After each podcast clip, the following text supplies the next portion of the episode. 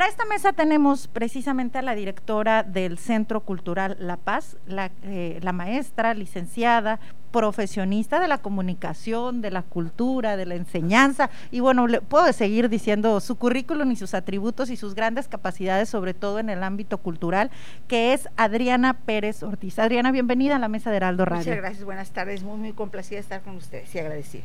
Pues esta tarde te hemos invitado por un tema muy particular. Yo creo que varios de los que vivimos en la ciudad de La Paz hemos visto este espacio cultural que es la antigua Casa de Gobierno que se encuentra ubicada en la calle 16 de septiembre. Yo creo que es de las principales y más icónicas avenidas de la ciudad de La Paz, es la calle 16 de septiembre, que es la que topa con el kiosco. Y en esta eh, vemos un resunto muy importante, muy bonito, pero que de repente lo hemos visto que como que se desvaneció un poco y bajó un poco la actividad entre la pandemia, que fue parte de, que no pudieran desarrollarse muchas actividades culturales, pero ahora regresas nuevamente al Centro Cultural, eh, Adriana. ¿Qué hay de novedades en el Centro Cultural de La Paz? Bueno, mira, primero les, les, hago un poco de historia. Eh, hace 12 años, un poquito más, en la, en la, en la gestión del ingeniero Narciso Gundes, nace con eh, quien en ese momento es este, la, directora de cultura del Instituto Subcalifornio de Cultura, Elsa de la Paz, la licenciada Elsa de la Paz, pues surge esa inquietud de rehabilitar este espacio, este edificio, como bien tú lo dices, muy emblemático, yo creo que junto con el Teatro Juárez, junto con el, este, el, del gobierno del territorio, que ahora es el Museo MOX, este, surge esta inquietud tan grande de darle al espacio todo el florecimiento que merece por todo lo que se representa. El edificio empieza a construirse en 1903 como una idea de Gastón Vives, que en ese momento es el presidente municipal, y eh, Edmundo Vives, el ingeniero Edmundo Vives lo, lo, lo, este, lo construyen.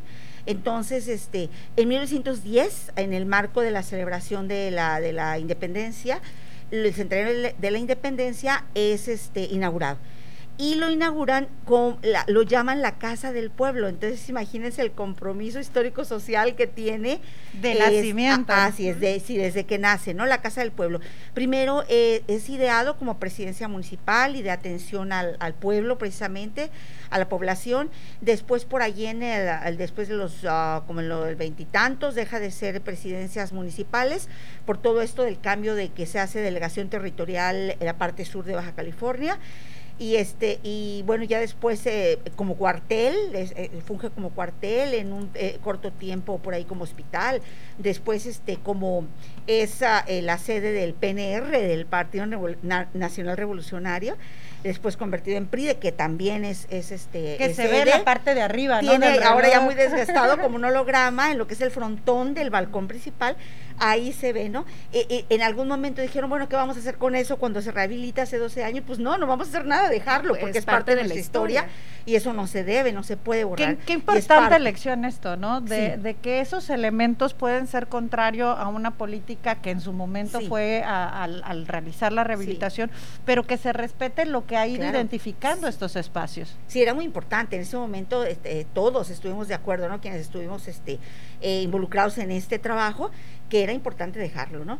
Y así como respetar el INE estuvo muy, muy presente en toda la rehabilitación hace 12 años para dejarlo con la plantilla original, tratar de respetar y de intervenir lo menos posible su planteamiento original. Entonces queda como tal cual, como se, como había nacido, en lo más posible, lo más parecido. Y entonces, bueno, ya a partir más o menos del 1970 y tantos, vuelve a ser este em, presidencias municipales. Después ya cuando se construye aquí en la pista aérea la presidencia, el nuevo edificio, pues ya queda prácticamente muy abandonado, muy abandonado. Cuando, cuando fuimos nosotros a comenzar la rehabilitación, bueno, era aquello, era, daba tristeza el edificio. No obstante, se recupera, se rehabilita. Es un trabajo de veras importantísimo de artistas visuales, de, del gobierno, en aquel momento del, del gobierno del Estado y entonces se le devuelve este florecimiento, esta maravilla y sobre todo eh, eh, el emblema, lo que representa para los subcalifornianos. Yo siempre digo, la piedra es importante, pero el espíritu, todas las historias, no se imaginan todas las historias que, que, que guarda, que se vivieron, tanto como cuartel, como presidencia, como todo lo que se ha vivido, ¿no? Ese edificio, que ahora se está haciendo un trabajo importante, ya se ha hecho, pero ahora de recopilación, de investigación para ofrecerle al público eh, un producto cultural de calidad. Y sobre todo, así nació, eh, claro que con la pandemia sobre todo vino a, bueno, a, muchas situaciones se dieron que tuvo que estar, este, bueno, como todo, ¿no? Como todo se viene un receso importante, pero ahora, bueno, nos toca tomar, retomar las riendas. Eh, yo, lo, yo dejé por ahí de, digo, de, del 2011 y ahora pues nos toca regresar y pues eh, sorprendentemente después de la pandemia y volver a, tratar de levantar todo lo que la pandemia dejó por ahí es un poco em, deshecho, ¿no? Ahí en el edificio y todo el trabajo, volver con la actividad. Ahorita estamos muy conectados, ya eh, prácticamente trabajando juntos con todo lo que es culturas populares, que también está albergado ahí con nosotros en el edificio. Y bueno, todo esto, lo, que viene, pues eh, son puras cosas buenas, sobre todo estamos trabajando mucho en hacer una planeación ahora sí a la par y bajo las eh, bajo todo lo que es el, la dirección de la nueva administración, que es el director este Víctor Caballero, el subdirector el maestro este, José Ángel Borrego, y pues con ellos de la mano trabajando eh, bajo sus indicaciones y su gran visión que tienen. Ahora viene una visión de mucho trabajo, muy colegiado. Me encanta esta visión de estar una comunicación organizacional importante entre todos los recintos de cultura y no nomás de La De todo el estado, ¿no? Y eso me gusta, bueno, a mí me parece una visión muy importante, muy novedosa, muy muy holística y muy total y creo que nos va a llevar a buen puerto. Específicamente en el Centro Cultural de La Paz, ahorita para octubre tenemos una exposición fotográfica, La Paz de antaño, con imágenes muy originales que está trabajando ahorita Carlos Díaz, el artista plástico, nuestro, nuestro orgullo de artista plástico, Carlos Díaz.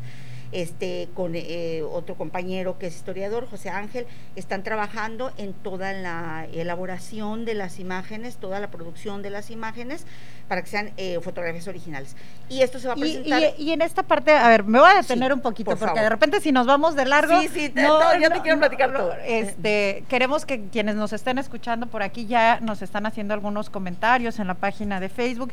Dice, a ver, ¿qué actividades se van a realizar en este emblema? A ver, de entrada nos estás hablando de una exposición fotográfica que sería lo primero con lo que van a iniciar. Sí, ¿A partir de, qué fecha sería? Octubre, todavía no tenemos la fecha exacta precisamente por todo esto reinicio de actividades, este arranque de actividades que por más que uno quiera va lento, no puede ser de otra manera, y el cambio de administración, todo esto, pero en nosotros eh, la primera quincena de octubre por allí, ya en cuanto tengamos las fechas las vamos a poner en la página de Facebook y tanto del instituto como del centro cultural y ya este para ofrecer esto que se va a acompañar de una puesta en escena como de relatos del centro cultural La Paz.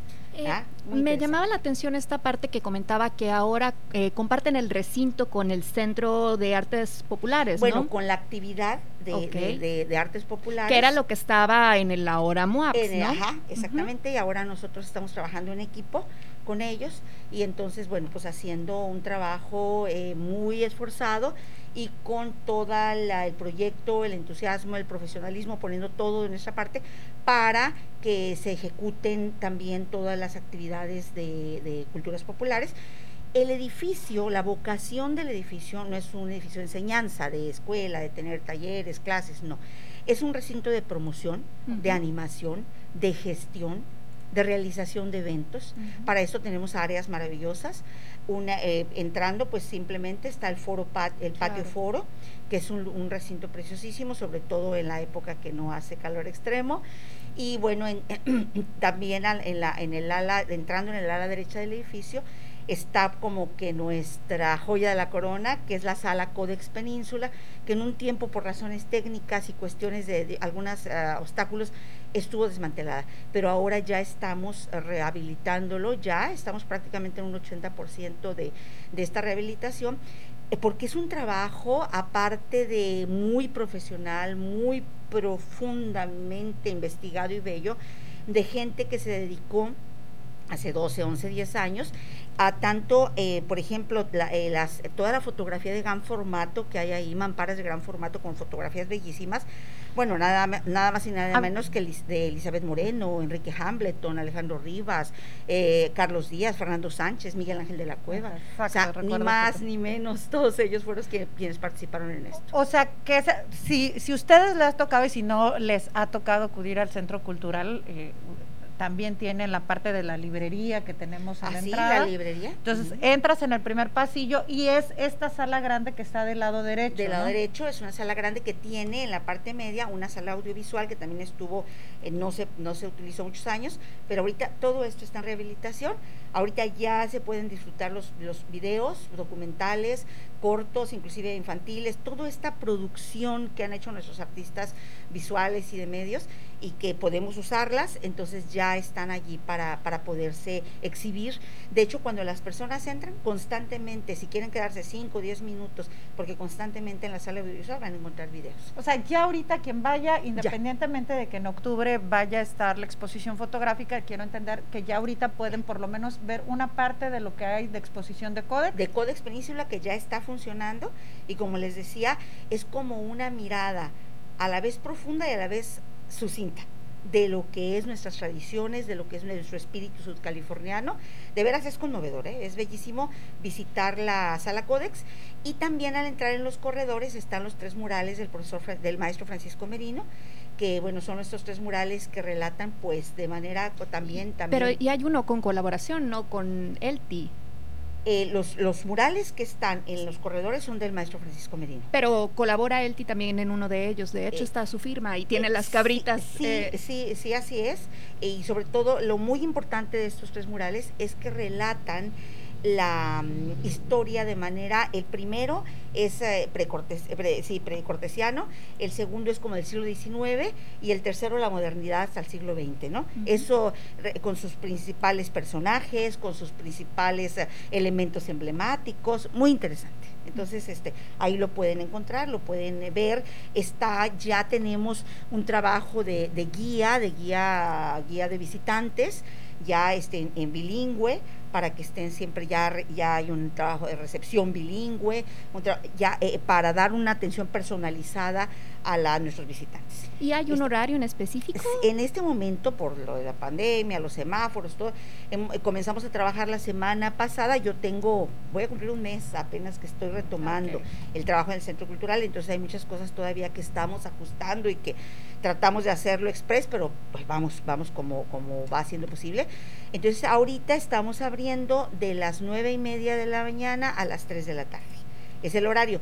Vamos a extendernos a un horario vespertino. Todo esto evidentemente con la anuencia, con la supervisión, con la dirección de eh, la administración del, del, maestro Víctor Caballero, ¿no? Y estamos en algunos ajustes todavía de horario, de actividades, pero bueno, es lo que de entrada ahorita estamos teniendo. Este para noviembre todavía no sabemos bien, les digo las fechas ahorita están todavía, las estamos ajustando, pero para noviembre también tenemos otra actividad de Día de Muertos, vamos a tener otra actividad, les decía que junto con nuestros compañeros de, de, culturas populares, que somos uno mismo ya, y bueno, también para diciembre un concierto que estamos planeando, un gran concierto para diciembre. Así que bueno, pues eh, eh, ahí está todo lo que ahorita, hasta ahorita tenemos ya ya planeado, ¿no? Que es importante esta, esta parte que señalabas, ¿no? El rescatar el Centro Cultural La Paz como un centro interdisciplinario, sino, si bien no, va no es un centro de vocación que tenga como lo es la Casa de la Cultura, que efectivamente está dedicada a talleres eh, para jóvenes, adultos, etcétera. Esta parte que comentabas de la visión integral que tiene la nueva administración de los recintos culturales me llama mucho la atención porque de repente nos vemos como entes aislados, ¿no? Es un ente aislado, es el centro cultural, un ente aislado es el museo El MOAG, que tiene otro tipo de exposiciones. Eh, tú que me imagino que ya han tenido cercanía con el nuevo director, la visión sería integrar para que sean de manera complementaria cada centro o que cuenten, porque de repente vemos que el centro histórico se volvió como entes separados, ¿no? ¿Cuál sería esta visión que me comentaba sobre todo en la parte de tener guías de turista ahí? pues eh, sobre todo cumplir con esta vocación. Yo, eh, tanto los, eh, tanto los visitantes locales que hacen turismo en la ciudad como nuestros visitantes foráneos, buscan de repente cuando no tienen tiempo de visitar más o de subir a lo mejor al Museo de Antropología, esta es como una visión, como una presentación, la cara, la cara del espíritu esplendoroso que tiene Sud California. Esa es la vocación del edificio, mostrar eso, ¿no? y a la vez en sus áreas que les comentaba, por ejemplo, el patio foro, los corredores que son bellísimos, donde se puede hacer también eh, eh, conciertos, conferencias. Y en la parte superior tenemos dos salas, la sala de, exposiciones temporales, que también es una sala muy, muy ad hoc para todo este tipo de trabajo de, de exposiciones plásticas, y la, el salón de usos múltiples, que bueno, su nombre lo dice, ¿no? congresos, conferencias, este, todo, conciertos, eh, todo tipo de trabajo multidisciplinario, puestas en escena. Yo siempre veo que el edificio completo es un escenario. O sea, la escalinata, el mezanín, es un escenario. El edificio completo es un escenario. Es, de veras, es un recinto bellísimo, es un recinto con un espíritu eh, tan uh, sudcaliforniano, tan emblemático que da, bueno, yo, yo hablo con gran pasión por de, del edificio y su espíritu porque pues nos tocó rehabilitarlo desde que estaba de veras muy, muy maltratado. Y ahora pues el paso del tiempo también ha llevado a una necesidad, ahorita estamos trabajando fuerte para, este, con, conjunto con nuestro nuevo director, para eh, devolverle y darle mantenimiento a esas áreas que, las, que necesita. La torre vigía, la torre vigía, bueno, creo que lo dejé para el final porque es el broche de oro, ¿no? La torre vigía es eh, lo que le da, creo que su principal característica en el puerto, ¿no? De hecho, muchas imágenes de La Paz tienen esa torre vigía entonces esta eh, que así fue así fue bautizada como la torre vigía. Que es la, la columna que vemos en la, justo en la esquina ¿no? que es precisamente es una torre vigía con sus este y cuál era su función digo porque de repente son conceptos que para nosotros o quien lo haya escuchado quien lo haya leído dice ah bueno este explíquenme qué es una torre vigía no sí pues es precisamente eso no para para tener este vigilancia del, del, de los sucesos, de lo que pasaba en la calle, de todo esto, pero también estaba pensado para tener un reloj, que, que pensamos que, en el, que con el tiempo se puede lograr tener allí este un reloj. Ahorita tiene pues unos floretes este ahí de ornato, pero pensamos que puede lograrse y sobre todo devolverse, ahorita está pues prácticamente vacía, pero queremos hacer una especie de recinto para fotografía, para que la gente lo, lo disfrute, ¿no? Ahí a lo mejor con algunas mesas en la terraza, algo así, ¿no?